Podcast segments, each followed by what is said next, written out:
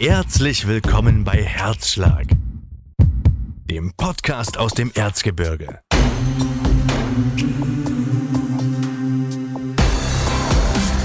Ein Hammer-Podcast für alle, deren Herz für das Erzgebirge schlägt.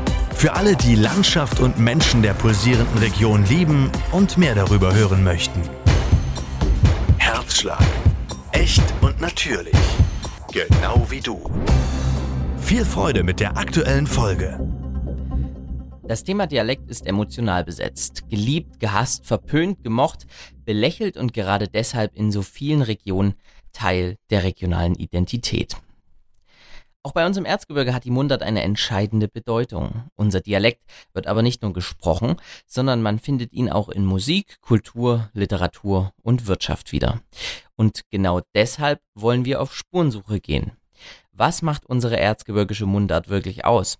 Ist sie modern? Hat sie Chancen zu überleben? Oder werden wir in einigen Jahrzehnten nichts mehr davon hören? Wie gehen junge Menschen mit dem Thema Mundart um? Und wie sehr prägt unsere Sprache Land und Leute? Auf all diese Fragen möchte ich in dieser Podcast-Miniserie unser erzgebirgischer Dialekt versuchen, eine Antwort zu finden.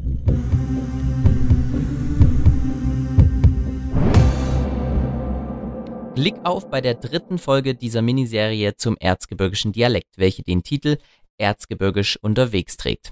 Mein Name ist Christopher Gahler und ich habe in den letzten beiden Folgen schon einige Erkenntnisse in Sachen Dialekt gewinnen können.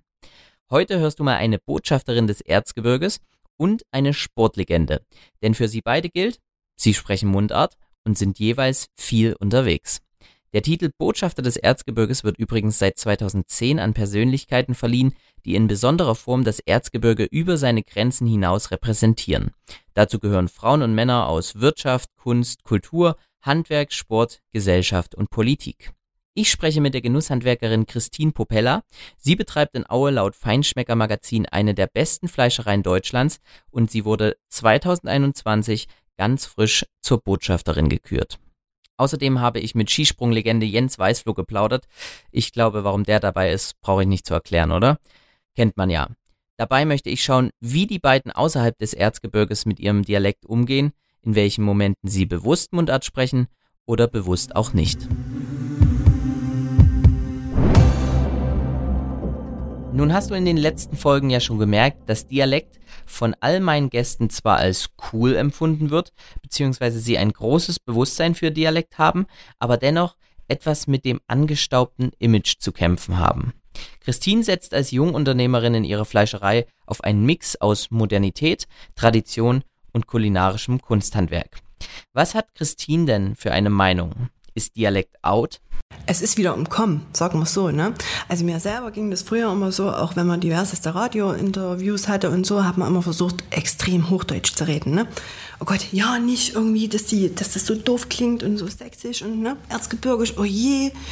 Ähm, und dann hat man sich gehört und man klang doch so. Aber irgendwie ist es auch sympathisch, ne? Und es ist total authentisch. Also das muss man auch erstmal wieder lernen. Das ist einfach cool und du kannst stolz drauf sein, ne? Auch wenn du so redest. Und ich finde, ähm, das ähm, muss wieder absolut trendy werden, ne? Auch diese Mundart für ähm, Jugendliche und Kinder. Da kann man, glaube ich, ziemlich coole Sachen machen.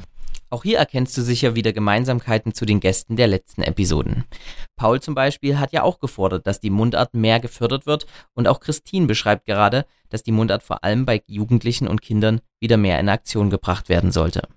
Im Gegensatz zu ihren Vorrednern vertritt Christine aber als erste die Meinung, dass Dialekt im Kommen ist. Sie sieht das auch in Zusammenhang mit der Heimatverbundenheit und der immer stärkeren Identifizierung mit unserer Region. Denkt mal allein an die ganzen Marken und Labels mit Erz im Namen, die sich in den letzten Jahren gegründet haben. Das meint sie damit. Nun hat Christine als Chefin selbst viel mit Kunden und Kollegen zu tun, die nicht aus dem Erzgebirge kommen. Verstellt sie sich dann, wenn sie mit denen spricht? Versucht sie also besonders bewusst nicht Dialekt zu sprechen? Also man versucht schon so zu reden, dass sie ihn verstehen auf jeden Fall. Ne? Ähm, ich war ja in meiner Lehrzeit auch des Öfteren mal bei Kollegen, durfte dort reinschnuppern, unter anderem auch im Fränkischen. Und ich stand dann einfach in der Werkstatt mit 15 ähm, fränkisch sprechenden Fleischermeistern, wo ich null verstanden habe. Ne? Und das ist immer so ein einprägendes Erlebnis für mich, wo ich sage, spreche wenigstens so, dass sich andere verstehen. Christins Tipp ist demzufolge, man kann und sollte Dialekt sprechen, aber wenigstens so, dass dein Gegenüber die Chance hat, dich zu verstehen. Und auch das hatte ich in Gesprächen mit den anderen schon öfter gehört. Andreas Göbel beispielsweise, der mit dem Wörterbuch aus der ersten Folge, erzählte, dass er eine Zeit lang in Nürnberg gelebt hat und dass vor allem die Franken kein Hehl aus ihrer Mundart machen und sie ausleben, egal ob man sie versteht oder nicht. Was sagt denn aber Christine, wenn es darum geht, ob Mundart, speziell unsere, aussterben wird? Dialekt, nein, wird nicht aussterben. Dialekt wird Kult, definitiv. Die, die Heimatverbundenheit, ne, das ist ja jetzt auch schon so ein großer Trend, wo es wieder hingeht oder aktuell ganz groß drin ist. Und ähm, wenn wir das mit, mit auffassen, auch den, den Dialekt zu beschützen, ganz dolle und ähm, an Generationen weiterzugeben, ist das, glaube ich, auch ganz, ganz, ganz wichtig und toll und muss sein. Auch sie wird sicherlich das Erzgebirgische, zum Beispiel an ihren Sohn, weitergeben. Jeder, der aus unserer Region kommt, kann sich bestimmt an eine Begegnung mit einem Nicht-Dialektsprecher erinnern, wo man ein Wort erklären musste. Auch Christine hat ein Lieblingswort, was etwas mehr Erklärungsbedarf braucht. Absolutes Favorite erzgebirgisches Lieblingswort ist Schichtarbeiterbeidel. Muss ich dir noch erzählen, wie es dazu kam, ist relativ frisch. Ähm, wir hatten da mal einen Anruf, eine Anfrage von einer sehr, sehr sympathischen Dame ähm, einer regional ansässigen Firma und ähm, der hat mir dann irgendwie, also wirklich super liebevoll, ne? dann versucht zu erklären, was sie denn möchte, welche Weihnachtspräsente für ihre ähm, Mitarbeiter und Kollegen. Und es fiel immer wieder dieses Wort Schichtarbeiterbeidel. Und ich fand es irgendwie so ähm, niedlich, wie die das gesagt hat und so witzig, ne, dass mir dann ähm, Tage danach noch dieses Wort Schichtarbeiterbeidel im Kopf rumspukte. Und das wurde dann hier so zu einem Running Gag, also weniger abwertend, sondern irgendwie total liebevoll. Also ist das ein Beutel für die Arbeiter in einer Firma? Um denen so eine kleine Wertschätzung zu geben, wird es ein schöner, bunter Weihnachtsbeutel mit ähm, diversen Leckereien für die Schichtarbeiter eben. Genau, und der hieß so für die im Unternehmen wahrscheinlich auch schon jahrzehntelang einfach der Schichtarbeiterbeutel. Einer, der sich sein ganzes Leben lang international bewegt hat und der nicht nur in vielen Interviews in Fernsehen und Hörfunk zu Gast war, sondern auch, man könnte sagen, Hinz und Kunz kennt, meldet sich jetzt auch nochmal zu Wort. Skisprunglegende Jens Weißflog. Wie ist es denn bei dir in Interviews? Ich glaube, das ist für jeden, der irgendwie Dialekt hat, schon fast normal ist, den, wenn es um Interviews geht, zu unterdrücken, auch wenn das natürlich nie 100 Prozent gelingt. Also man muss in Anführungsstrichen sich natürlich schon in der Öffentlichkeit bemühen, damit die anderen einen verstehen. Also auch Jens meint, dass man sich bemühen sollte, verstanden zu werden. In seinem jetzigen Beruf als Hotelier hat er mit Gästen aus ganz Deutschland zu tun, die zu ihm an den Fichtelberg kommen. Wann spricht er denn Dialekt? Es ist einfach situationsabhängig, wer gerade vor einem steht.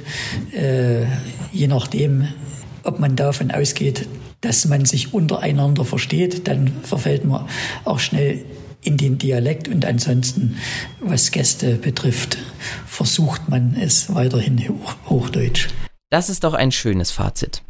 Wenn man sich untereinander versteht, dann quatscht gerne in Mundart. Und genauso selbstbewusst und professionell geht's auch andersherum auf Hochdeutsch.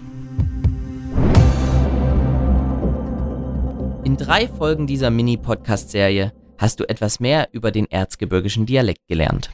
Sprechtrainerin Anna Lichtenstein hat uns theoretisch erläutert, wann wir Dialekt sprechen und wann es, zumindest aus einem sozialen Aspekt, mehr oder weniger Sinn macht. Auf die Frage, wer eigentlich alles Dialekt spricht, ob es ein Ding der Alten ist oder ob auch junge Menschen sich in der Mundart wiederfinden, muss ich sagen, klar, es gibt junge Sprecher, wie Christine, Paul oder Danny.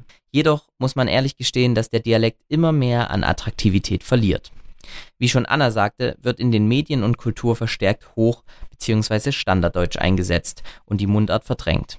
Es ist also wichtig, aktiv mehr für die regionalen Sprachstile zu tun, damit diese Besonderheiten nicht verloren gehen. Das ist ebenfalls die Meinung einiger Gäste hier im Podcast gewesen. Da stellt sich mir die große Frage, die ich auch all meine Gesprächsgäste gefragt habe und wo ich doch zu gern eine abschließende Antwort drauf hätte. Stirbt Dialekt irgendwann aus? Hm, leider gibt es diese abschließende Antwort nicht. Es ist schwer, ein Fazit zu ziehen. Subjektiv kann man aber sagen, solange gesprochen wird, wird es auch regionale Unterschiede in der Sprache geben. Das ist ja Mundart im besten Sinne. Aber das ganz Urige und unsere ureigensten Begriffe gehen mit mehr Austausch, medialer Vermittlung und Internationalität schon etwas verloren. Schließlich wollen wir ja auch verstanden werden. Insofern ja, Dialekt wird weniger und somit wird er früher oder später vielleicht nicht mehr so existieren wie heute. Aber das muss er ja auch nicht. Schließlich hat sich unsere Mundart im Erzgebirge auch erst durch den Zuzug von Menschen aus anderen Regionen so eigenständig entwickelt. Mit all den Besonderheiten unseres Dialekts kann es auch sein, dass der Wandel und die Besinnung zur Regionalität und Heimat durchaus dazu beiträgt, dass nicht alles verloren geht und Dialekt irgendwann weniger unbewusst als Alltagssprache, sondern eher bewusster als Kulturgut behandelt wird. Wenn wir den Dialekt bewahren wollen, kann jeder Einzelne auf seine Art und Weise etwas dafür tun. Und selbst wenn die Person, wie ich, nicht ständig aktiv Erzgebirge spricht, kann sie durch ihr Handeln die Mundart hochhalten. Sei es im Verein, in einer Band, im Theater, der Schule, daheim, bei Hutzenabenden oder mit solchen Projekten wie diesem hier oder auch dem Wörterbuch von Andreas Göbel. Schreibt unter erzgebirgisch.de übrigens gern eure Lieblingswörter rein oder packt mal in die Kommentare zum Herzschlag-Podcast bei Instagram oder Facebook, welches Wort euer Liebling ist.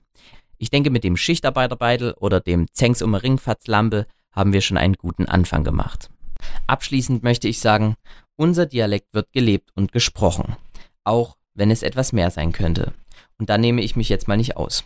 Er existiert in vielerlei Hinsicht und wird auch in den nächsten Jahren so schnell nicht verschwinden. Über lange Sicht müssen wir uns aber fragen, wer unsere Sprache hütet und wie das getan wird, damit sie nicht ausstirbt. Denn irgendwie ist Dialekt schon ein echter Gewinn und eine coole Sache. Verkörpert er doch Regionalität und Heimatliebe. Eigentlich genau das, wofür unser Erzgebirge steht.